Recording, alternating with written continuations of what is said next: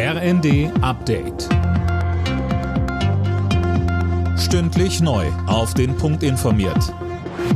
Ich bin André Glatzel. Guten Abend.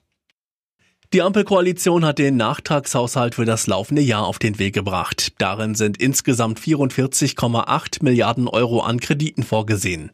Dafür muss die Schuldenbremse erneut ausgesetzt werden. Wie wird das jetzt genau begründet, Christiane Hampe? Die Notlage wird begründet mit dem Verweis auf den Krieg in der Ukraine und den damit verbundenen Energiepreisschock, der auch in diesem Jahr noch deutlich spürbar gewesen sei. Morgen wird der Kanzler dann eine Regierungserklärung im Bundestag abgeben.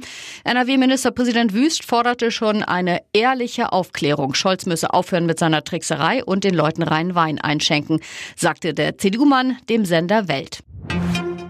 Der Autogipfel im Kanzleramt ist von der Haushaltskrise überschattet worden. Politik und Industrie sind sich aber einig, dass das Ziel von 15 Millionen E-Autos bis 2030 auf Deutschlands Straßen schnell umgesetzt werden muss. Um das zu schaffen, müssten die Anschaffungskosten von E-Autos gesenkt werden. Die Feuerpause zwischen Israel und der Terrororganisation Hamas soll um zwei weitere Tage verlängert werden. Das teilte Katar über den Kurznachrichtendienst X mit. Katar vermittelt ja zwischen der Hamas und Israel. Das bisherige Abkommen zur Waffenruhe war auf vier Tage begrenzt. Unterdessen hat die Hamas weitere Geiseln freigelassen. Elf Menschen sind in Israel angekommen. Nach Angaben Katars sind unter ihnen auch zwei Deutsche. Jedes achte Unternehmen in Deutschland nutzt bereits künstliche Intelligenz. Das zeigt eine Erhebung des Statistischen Bundesamtes.